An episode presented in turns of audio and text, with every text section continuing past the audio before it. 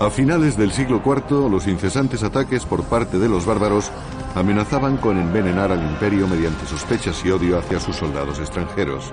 El general Estilicón, medio bárbaro, medio romano, no fue el único en ser sacrificado con una sangrienta muerte que presagiaba el destino de una Roma al borde del colapso.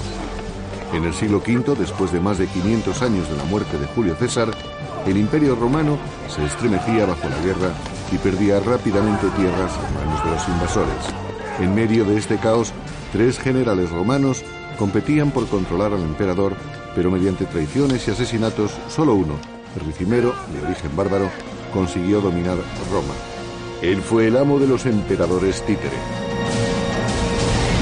El imperio romano, los soberanos títeres.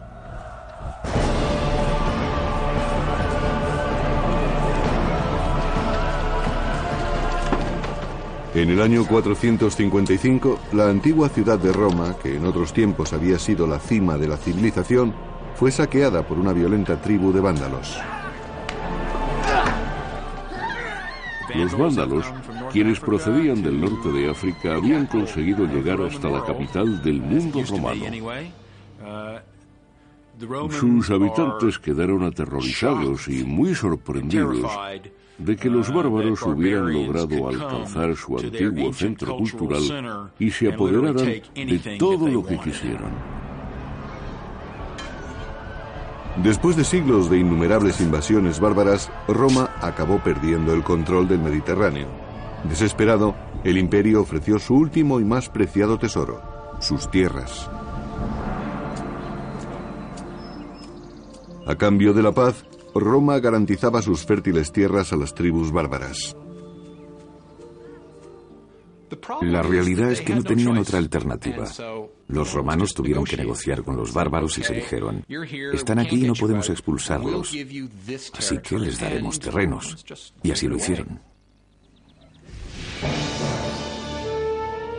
El imperio había sido dividido entre Oriente y Occidente hacía más de 75 años, pero mientras el imperio de Oriente permanecía pujante, el de Occidente había perdido muchos territorios.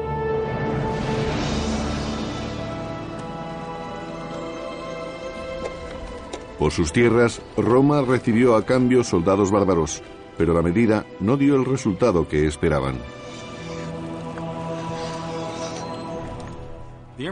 Los emperadores hicieron un trato con el diablo dando tierras a los bárbaros, porque así perdieron los impuestos que podrían haber recaudado con ellas. Cuanta más tierra cedía, más pobre se convertía el imperio. Y cuanto más pobre se volvía el emperador, más tierras tenía que ceder. Era una espiral descendente que llevaría al imperio hacia la muerte. El imperio había dependido siempre de los mercenarios extranjeros, pero en el siglo V casi todo su ejército estaba compuesto por soldados de descendencia bárbara. Los antiguos enemigos eran ahora sus pares, los bárbaros. En tiempos esclavos de los romanos, se convertían con frecuencia en sus superiores. Aquellos hombres debían pensar, puede que mis padres fueran bárbaros, pero yo no lo soy, soy general del ejército de Roma debieron competir por los honores que conlleva el liderazgo. Las antiguas tensiones étnicas dividían al ejército, enfrentando a los soldados romanos contra bárbaros. Pero en el año 456 después de Cristo, un ambicioso general, a pesar de su ascendencia bárbara, se propuso mantener el orden. Se llamaba Ricimero. Ricimero siguió un camino muy habitual entre los nobles bárbaros. Él pertenecía a una rama menor de la familia real goda y no tenía esperanzas de ascender dentro de su sociedad. Por eso ofreció sus servicios al ejército romano, donde le fue muy bien.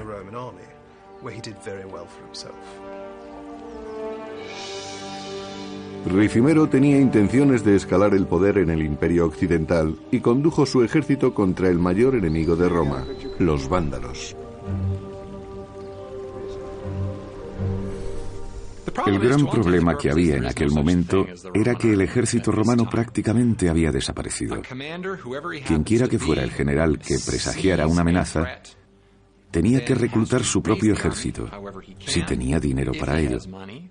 Y llevarlo al combate. Ricimero marchó hacia Agrigento, la actual Sicilia, para enfrentarse a los vándalos que venían en barco desde Cartago.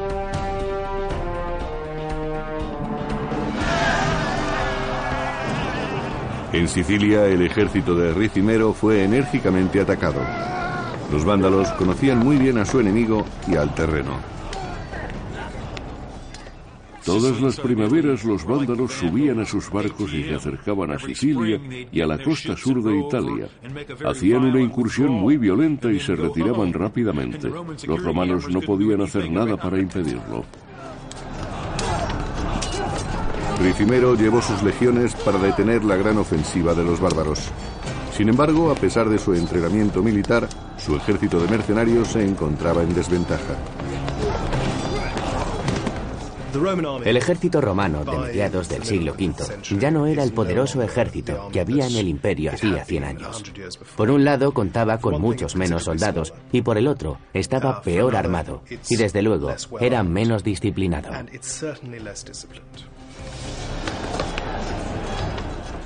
En consecuencia, no estaban bien entrenados. No estaban organizados ni seguían ningún tipo de táctica. Simplemente, un gran grupo de germanos era enviado a pelear contra otro grupo de germanos y no paraban de luchar hasta que oscurecía o alguien empezaba a huir, dejando un gran número de muertes.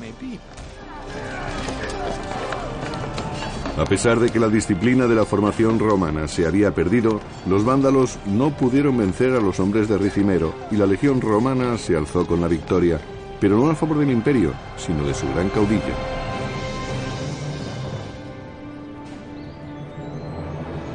Ricimero regresó para ser aclamado héroe, pero no sería el único general de Roma que buscara la fama y la fortuna.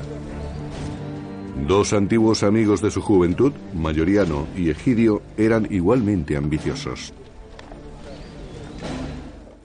Desde jóvenes, Ricimero, Mayoriano y Egidio habían permanecido juntos durante varios años a lo largo de su carrera en el ejército.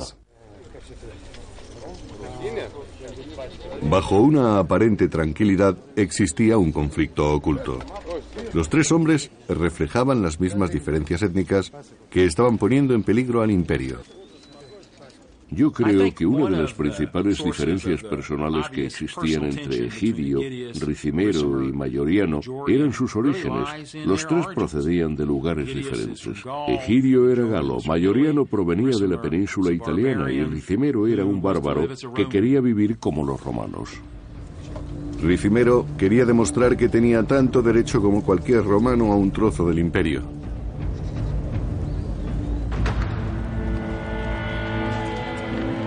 Pero la competición para conseguir el poder absoluto en Roma no se limitaba a Ricimero, Mayoriano y Egidio, que tuvieron que prestar juramento al nuevo emperador, Hábito, cuya tenaz pretensión al trono se apoyaba únicamente en su formidable séquito bárbaro. Es evidente que el poder de Habito se basa fundamentalmente en los godos y que el rey godo era quien ejercía más influencia sobre Habito, siendo a la vez un apoyo indispensable para llevar a cabo sus planes. Gracias a sus guardaespaldas godos, Hábito era intocable. Ricimero y sus amigos solo podían obedecer sus órdenes y esperar una oportunidad mientras aquella figura decorativa disfrutaba del poder y descuidaba los problemas reales del imperio. El norte de África, el granero de Roma, estaba ahora en poder de los vándalos. El norte de África era el granero del imperio. Allí se producía trigo y aceite de oliva, dos productos de igual importancia y que formaban la base fundamental de la dieta de la mayor parte del pueblo romano, además de tener otras muchas utilidades. Sin el preciado trigo, la hambruna se extendió por las provincias del imperio. Los habitantes de Roma tenían que robar para sobrevivir. Atrás quedaban la seguridad y las comodidades de los grandes días de Roma. Ahora habían dado paso a la desesperación y al tumulto. Todo andaba revuelto, no había estabilidad ni se sabía lo que iba a suceder a continuación. Todo era una incógnita que tenía al pueblo muy desorientado.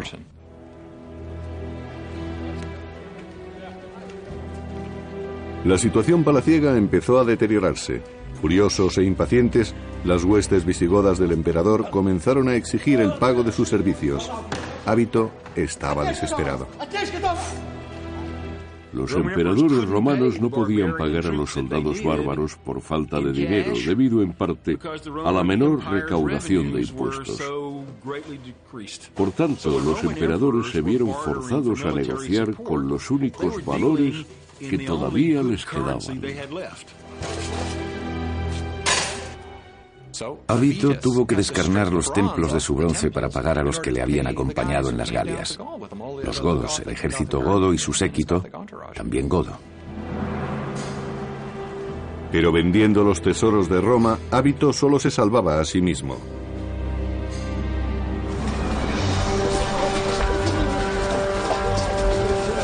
Avito dejó a Roma en la miseria. Hambrientos y desesperados, los romanos se sublevaron exigiendo que el emperador expulsara de Roma a sus soldados godos. Avito no era popular ni entre la gente ni entre el ejército romano, y tampoco simpatizaba con su general Ricimero. Ricimero y Mayoriano aprovecharon el descontento popular. Avito se encontraba en una situación desesperada y cuando el general bárbaro Ricimero consideró que el emperador ya no tenía futuro ni ninguna posibilidad de ganarse la confianza del pueblo, Avito no tuvo más remedio que salir huyendo. El emperador pudo huir del caos de los ciudadanos, pero le resultaría más difícil escapar de la ambición de Ricimero. En el siglo V, Roma estaba desbordada por los bárbaros.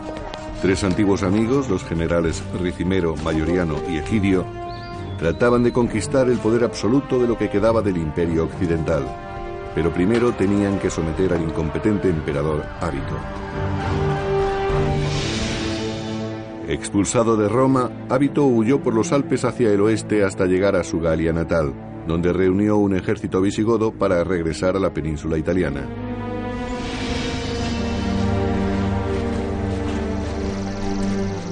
Con la ayuda de sus paisanos galos, Hábito esperaba recuperar fácilmente el trono, pero Ricimero y Mayoriano le aguardaban en suelo romano. La emboscada fue brutal. Entonces los soldados combatían muy cerca uno de otro, luchaban muy juntos y no tenían espacio para moverse ni para atacar o retroceder. Los empujones eran frecuentes y tenían que pasar por encima de los cadáveres y sobre un montón de heridos que gritaban desesperadamente. En medio de un baño de sangre, el ejército de hábito resultó aniquilado. Sin embargo, Ricimero respetó su vida después del combate.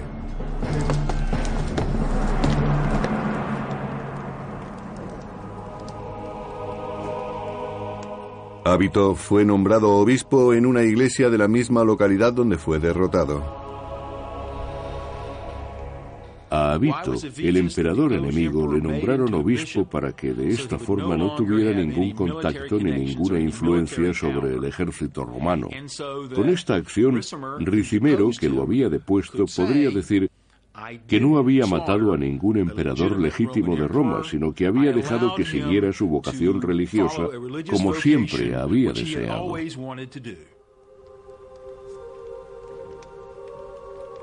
Esta es la versión que se hizo pública, pero en secreto, Ricimero envió a un asesino, su viejo amigo mayoriano, para que silenciara a Hábito para siempre.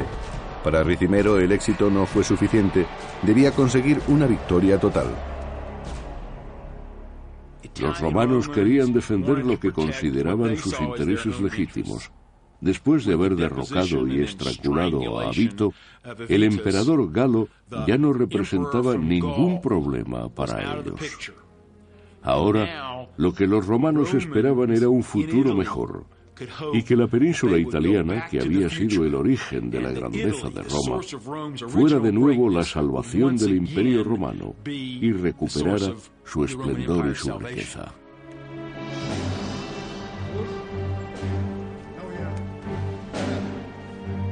El pueblo romano festejó la desaparición del emperador Hábito. Sin embargo, el hombre que había organizado su muerte no quiso proclamarse emperador. Ricimero debía saber que le resultaría muy difícil sobrevivir como emperador. No sería aceptado, pues era un guerrero de origen bárbaro emparentado con las casas reales bárbaras. No podía aspirar al trono de Roma. Ningún caudillo bárbaro mantuvo en serio esa aspiración. Ricimero eligió a otra persona a la que creía que podría controlar, su mejor amigo. Mayoriano, el hombre al que Ricimero decidió proclamar emperador en su lugar, era romano. Lo hizo porque conocía especialmente bien los sentimientos de las clases altas romanas y sabía que querían un emperador romano. Ricimero quería tener el poder y controlar el imperio detrás del trono, haciendo que Mayoriano fuera el nuevo emperador. Igual que en un espectáculo de marionetas, Ricimero manejaría la situación. Por lo menos eso era lo que él creía. Después de hacerse con el poder, los tres viejos amigos comenzaron a disfrutar del botín. Ricimero fue nombrado jefe del ejército romano y Egidio fue enviado a su Galia natal.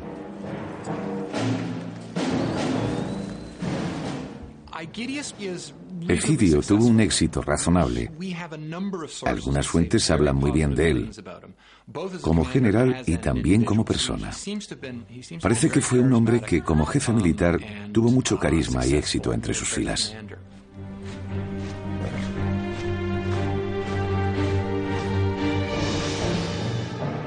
Egidio y su ejército de las Galias se asentaron cerca de la moderna Soissons, pero con los francos al norte, los visigodos al oeste y los burgundios al este, se encontraba inmerso en un mar de bárbaros.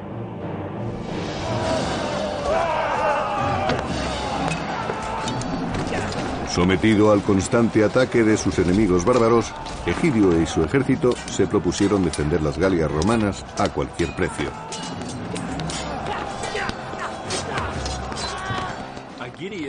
Egidio era un romano nacido en las Galias, lo que ahora es Francia, y contaba con una gran experiencia militar y diplomática. Los romanos confiaban en que impediría nuevas incursiones a las Galias, especialmente las de los godos.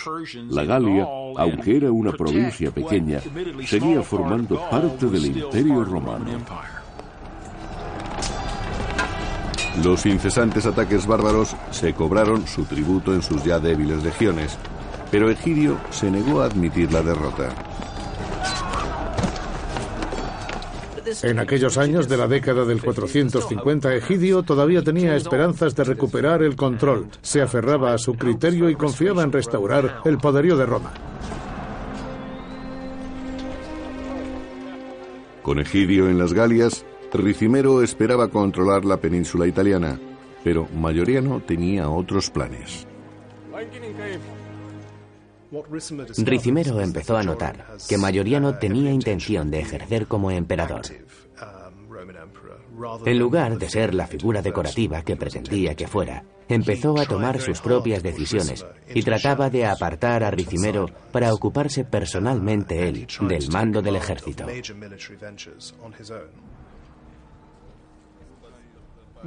Mayoriano fue un emperador activo y dinámico, además de resultar muy eficiente. Conocía muy bien cuáles eran las deficiencias del imperio y se había propuesto ponerles remedio. Mayoriano preparó una gran campaña contra Geiserico, rey de los vándalos, sin contar con Ricimero.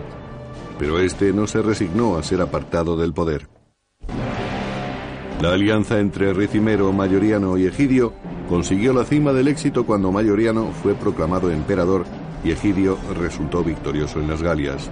Ricimero, que había sido el cerebro de la alianza, se vio amenazado cuando Mayoriano empezó a actuar por su cuenta y organizó una expedición contra los mayores enemigos de Roma, los vándalos. Mayoriano condujo sus legiones a través de los Alpes para pasar a las Galias y a Hispania con objeto de preparar un ataque naval contra los vándalos del norte de África.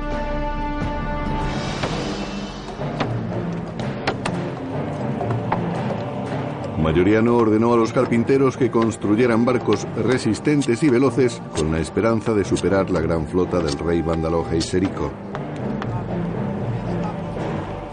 Mayoriano quería expulsar a los vándalos del norte de África para recuperar la fuente más importante de alimentos e ingresos de Roma.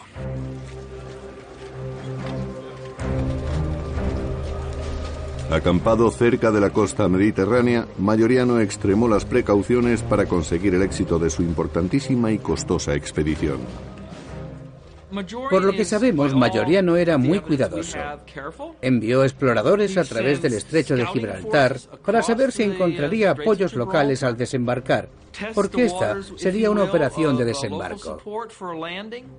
No es que fuera el desembarco de Normandía, pero de acuerdo con los últimos avances romanos, sería una acción muy importante.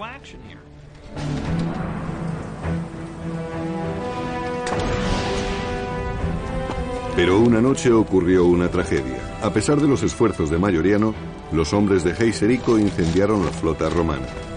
De nuevo se comprobó que los vándalos eran un enemigo demasiado poderoso para los romanos. No pudieron derrotar a los bárbaros. Además, muchas otras cosas salieron mal, incluso antes de iniciar la operación. La expedición fracasó a medio camino, aunque los romanos llevaban ventaja hasta ese momento.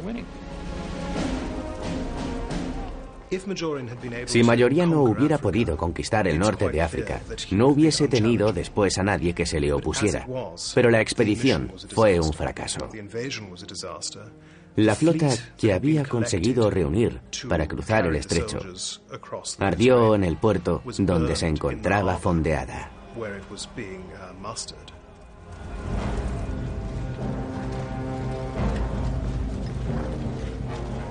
Mayoriano, derrotado, inició el regreso a Roma. Su plan de reconquistar el norte de África había fracasado. Mayoriano fue humillado.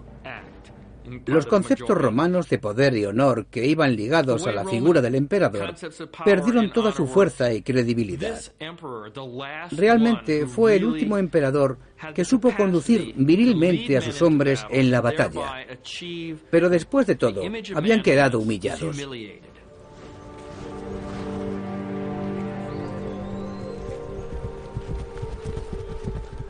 En el camino boscoso que conducía a Roma, un grupo de soldados interceptaba al emperador.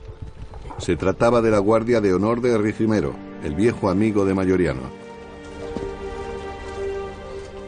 Mayoriano fue el primer emperador militar que Roma había tenido durante muchos años. Pero debido al fallo de la expedición contra los vándalos, Ricimero decidió deshacerse de él. Puede que tuviera varios motivos. Mayoriano podía haberle echado la culpa a Ricimero, o este podía haber acusado del fallo a Mayoriano. Realmente no sabemos qué es lo que ocurrió. De acuerdo con Juan de Antioquia, escritor del siglo V, Ricimero y sus hombres apresaron a Mayoriano, le despojaron de la corona y de la púrpura, lo apalearon y lo decapitaron. Así acabó la vida de Mayoriano.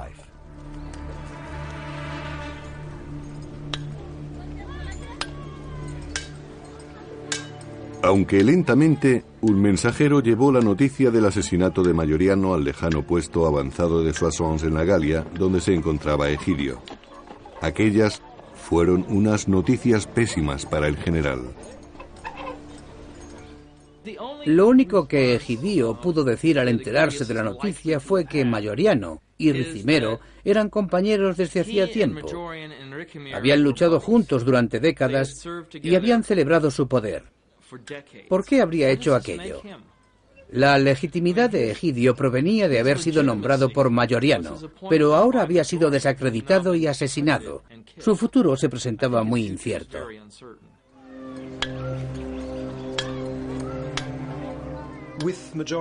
Al morir Mayoriano, Egidio no quiso seguir cooperando con Ricimero y se desligó completamente de él. Rompió toda unión que pudiesen tener. Se negó a reconocer la autoridad de Ricimero y su nuevo gobierno y decidió dirigir las Galias como si fuera un reino aparte.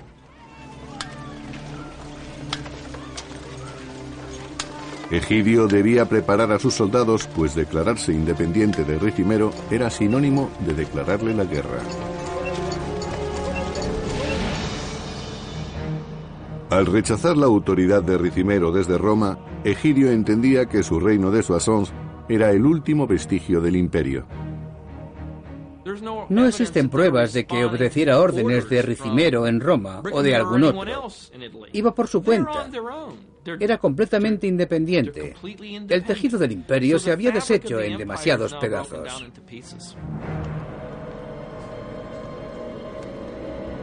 En Roma, Ricimero se preparaba también para la guerra, pero primero debía encontrar un nuevo emperador al que pudiera manejar debidamente. Esta vez no había duda, y eligió a alguien que no era más que una simple marioneta, Livio Severo.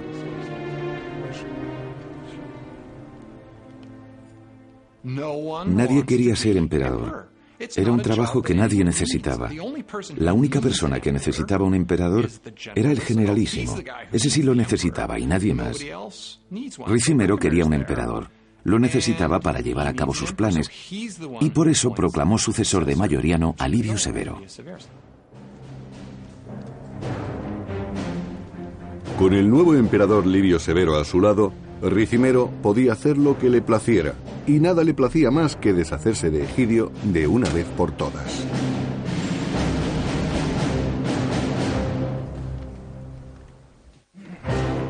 En el siglo V, el emperador Mayoriano y sus dos viejos amigos, Ricimero y Egidio, compartieron el poder en Roma, pero Ricimero ordenó que asesinaran brutalmente a Mayoriano y proclamó un nuevo emperador títere.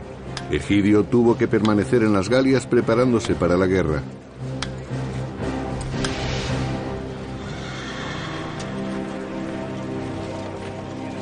Después de aquella traición personal, Egidio y sus hombres se aprestaron para la batalla contra Ricimero.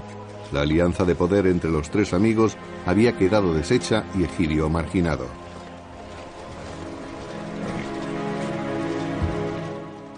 Puede que pensara que en ese momento solo quedaban dos generales a repartirse el poder, Ricimero y Egidio. Pero Egidio comprobaría muy pronto que no se requería su colaboración. No se le había consultado y había perdido el tercer lado del triángulo. Ahora estaba completamente solo.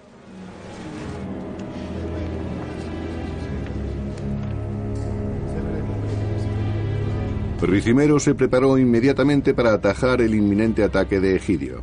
Con el nuevo emperador a sus órdenes, Ricimero hizo un trato con un antiguo enemigo de Roma, los godos. Ricimero consideró que la invasión de la península italiana por parte de Egidio representaba un grave peligro, así que hizo algo muy astuto. Se alió con los godos a espaldas de Egidio. Godos, Egidio y Roma. Ricimero sabía que si los godos presionaban a Egidio, éste no podría marchar contra Roma. Y eso fue exactamente lo que ocurrió. Tal como siempre había hecho, Ricimero hizo el trabajo a través de otro. El emperador Severo demostró ser la marioneta perfecta de Ricimero e incluso se alegró de la guerra contra Egidio.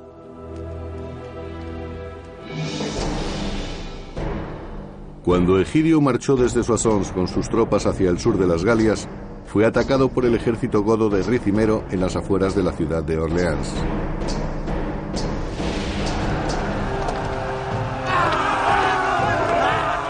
Aquellas batallas tenían un comienzo similar al de un partido de rugby. Los dos bandos se lanzaban uno contra otro. Los soldados empezaban con un murmullo que acababa con el mayor rugido que podían emitir sus pulmones. Luego comenzaban a arrojar proyectiles al enemigo. Egidio y su ejército tuvieron que resistir el tremendo empuje de los bárbaros para conseguir la victoria. Los bárbaros eran especialmente buenos en la carrera. Eran muy rápidos y lanzaban unas hachas muy afiladas con una cabeza muy pesada. Con ellas cortaban el escudo de sus enemigos o, si tenían suerte, los dejaban heridos. Pero mientras los godos eran mercenarios, Egidio luchaba por la supervivencia de Roma y finalmente se alzó con la victoria, aunque con unas pérdidas muy grandes.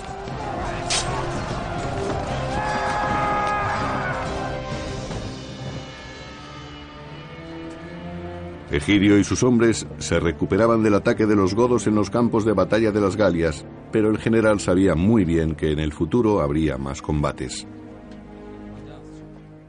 Egidio estaba sobrepasado. Los tratos que Ricimero había hecho con los reinos vecinos le obligarían a enfrentarse a nuevos problemas. Y esa debía de ser su prioridad. Estaría muy ocupado en las Galias y no podría dedicar fuerzas para invadir la península italiana. Sencillamente no tenía recursos suficientes. Desesperado por no poder enfrentarse a Ricimero en Roma, utilizó un inesperado recurso como ayuda. Egidio mandó un mensajero hacia el sur en busca del gran enemigo de Roma, Geiserico, que siendo rey de los vándalos, se había apoderado hacía más de 20 años del norte de África, el granero del imperio. Envió un mensajero a África para cerrar un trato con los vándalos, Egidio debía de estar muy preocupado por si esta maniobra se hacía pública. Debía de hacerlo con discreción. Pero por otra parte es posible que se dijera, bueno, si llegamos a un acuerdo con los vándalos, puede que el futuro no se presente mal. Sin embargo, también debía preguntarse qué otras cosas podría darles a esas gentes que se habían hecho con la parte más rica del imperio. Después de pasar por las Galias y por Hispania, el mensajero de Egidio llegó por fin al norte de África.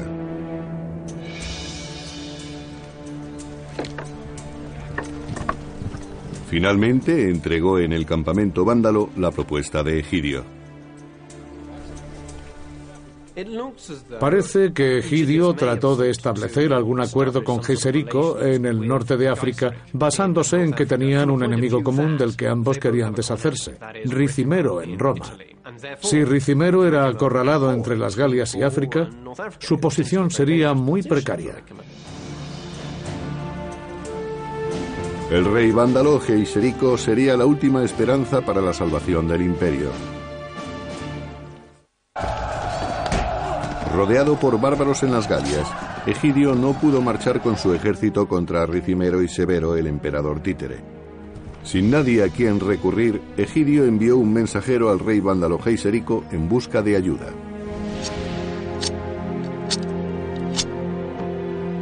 En Soissons, a miles de kilómetros del reino vándalo del norte de África, Egidio esperó ansiosamente la respuesta.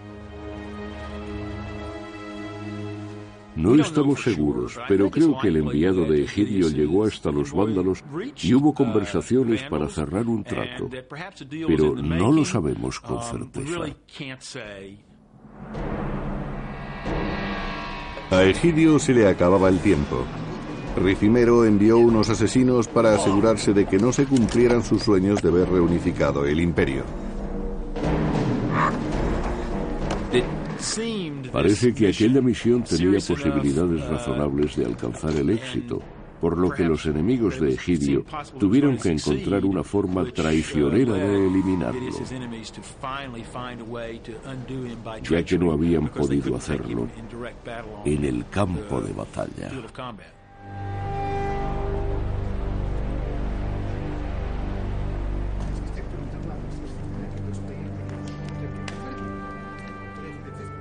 Habiendo sido eliminado Egidio, el ansia de poder de Ricimero creció aún más y aplacó su sed de sangre con la vida de Severo, su nuevo emperador títere. Ricimero ponía y quitaba emperadores a su antojo por medio de la violencia, siempre tratando de encontrar un hombre sin ambiciones propias, alguien que no fuera obstáculo para que él pudiera manejar el poder. El problema de Ricimero consistía en que cuando ponía un títere en el trono de Roma, éste quería dejar de serlo. Pero ahora que tenía todo el poder, la ambición de Ricimero y su sed de sangre parecían ilimitadas. Durante dos años, Ricimero gobernó Roma sin proclamar ningún emperador.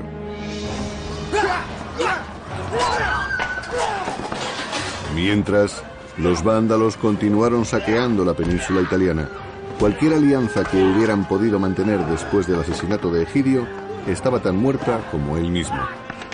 Mientras Ricimero ejercía el poder absoluto, los vándalos se repartían el imperio trozo a trozo. El imperio occidental empezó a desintegrarse y lo hizo rápidamente. En cierto sentido, el imperio romano no cayó, simplemente se dividió hasta que el título de emperador no revistió ningún significado. El empeño de Ricimero en luchar con los vándalos solo agravó la situación. Cuando los vándalos empezaron a atacar las costas del Imperio Oriental, su capital, Constantinopla, no tuvo que actuar contra Ricimero antes de que fuera demasiado tarde.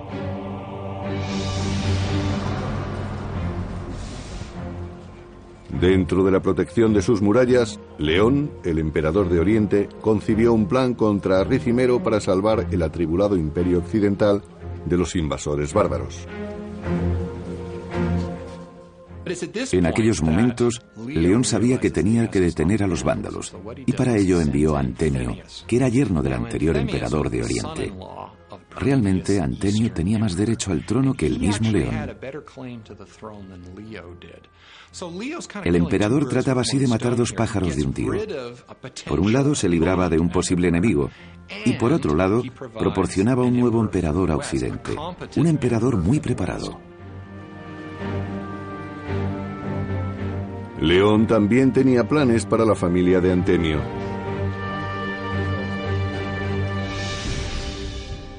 Desde su hogar en Constantinopla los envió a Occidente, al palacio romano de Ricimero.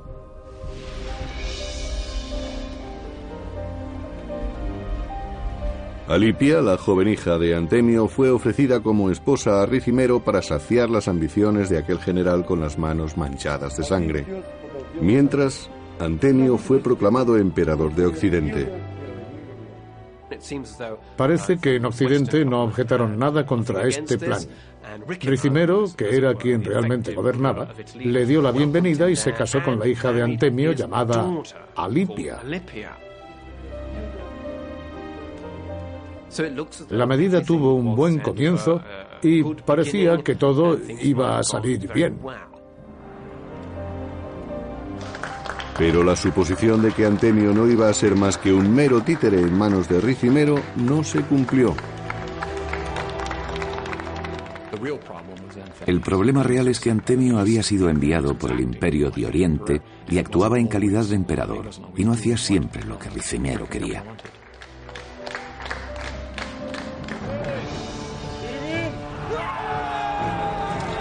En el año 468 después de Cristo, cuando Antemio gobernaba en Occidente, el emperador de Oriente, León, financió una expedición a gran escala contra los vándalos de Sicilia.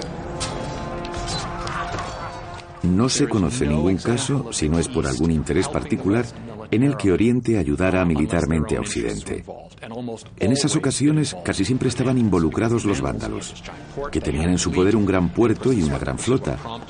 Que ellos pudieran atacar cualquier punto del Imperio Oriental fue lo que motivó la gran expedición del año 468.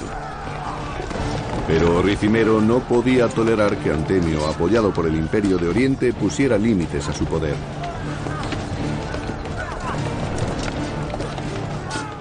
De acuerdo con la tradición occidental, el emperador no era más que una figura decorativa. Ricimero tomaba las decisiones importantes, proclamaba y deponía emperadores y dirigía las operaciones militares. Sin embargo, Antemio era perfectamente capaz de gobernar solo. Lleno de celos, Ricimero saboreó el ataque.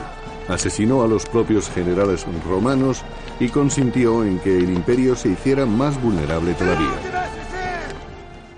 Fue una gran catástrofe y desgraciadamente la flota que dirigía el yerno de León quedó totalmente destruida. Los barcos fueron incendiados. Fue un completo desastre. Después de la desastrosa derrota del imperio en Sicilia, Ricimero pasó varios meses reuniendo tropas en Milán para lanzar un ataque a gran escala contra Antemio en Roma.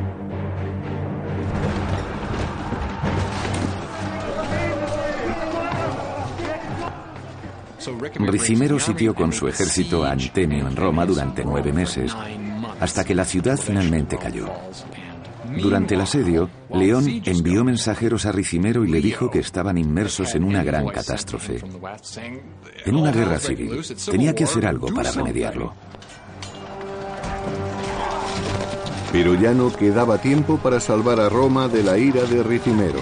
Lo único que podía hacer Antemio era huir. Siguiendo una conocida tradición, Antemio buscó refugio en una iglesia.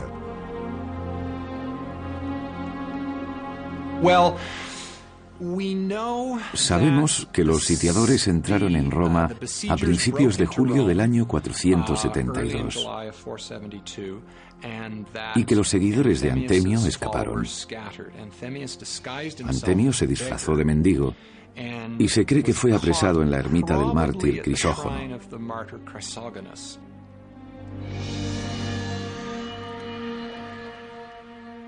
Pero esta vez, Ricimero no alquiló a ningún asesino para que silenciara al emperador. En las escalinatas del altar cristiano sacrificó personalmente a Antemio, su última víctima.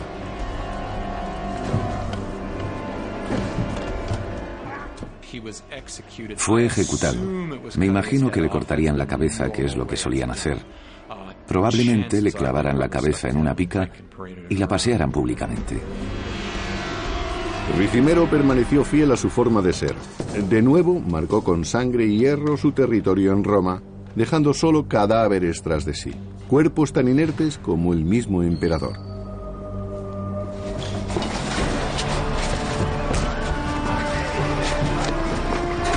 Otra vez sin emperador, Roma sucumbió a la anarquía y la violencia.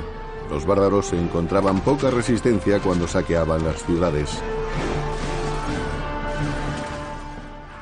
realizaban violentas incursiones saqueando y violando mujeres en las distintas ciudades y poblaciones. Luego se retiraban rápidamente. El pueblo tenía que sufrir esto todos los años. La situación era absolutamente inestable. Ricimero no hacía nada mientras el imperio se autodestruía. Como siempre había hecho, solo se preocupaba por sí mismo, aumentando su poder con la debilidad del imperio. Se dio entonces una circunstancia muy peculiar. No se parecía necesitar un emperador y resultaba difícil encontrar una misión para el jefe militar de los ejércitos de Occidente. Se debían de preguntar para qué necesitaban al emperador. La sociedad se iba apartando del sistema propio del imperio romano y se abría a otras opciones. Ricimero fue un hombre que edificó su destino y su poder sobre los incontables cadáveres de sus enemigos, tanto bárbaros como romanos. Ya no quedaba nadie más que él. Era dueño del imperio, aunque solo figuradamente. En unos tiempos tan turbulentos, incluso los detalles que conocemos de la muerte de Ricimero son confusos. Prisco, la única fuente, nos dice que murió vomitando sangre copiosamente. Y si eso ocurrió así, no tenemos ni idea de si se debió a una úlcera, a un cáncer u a otra cosa. Con las fuentes existentes no podemos saberlo.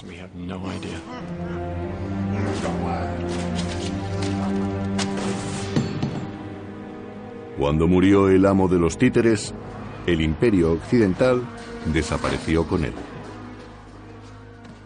En aquellos días, los caudillos bárbaros, tanto si eran godos o procedían de otros pueblos, tenían el dinero y los hombres necesarios para decidir el destino del imperio romano. Y eso es exactamente lo que hicieron al año siguiente de la muerte de Ricimero. Los esfuerzos de Ricimero por conseguir el poder solo dieron con la ruina del imperio que ansiaba. Sin embargo, en su ausencia, el destino de Roma era todavía más incierto.